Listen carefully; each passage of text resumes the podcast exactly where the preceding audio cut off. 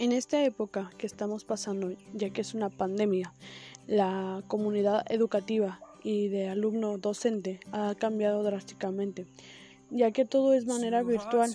por lo mismo de que no podemos estar de manera presencial por el contagio que se ha llevado a cabo. Esto ha creado un conflicto a, gran, a mayor carga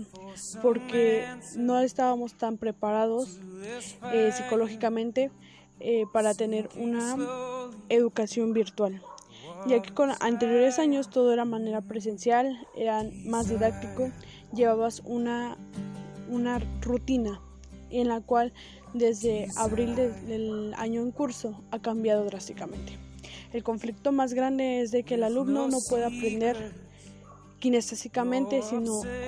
visualmente y auditivamente. Algunas ocasiones, en algunas ocasiones, llegamos a tener conflictos o problemas, ya que no podemos comprender de manera tan racional el concepto o las eh, tareas o ejercicios que nos está dando el docente. El, de manera virtual podemos apoyarnos de muchas formas, ya que todo lo tenemos a la mano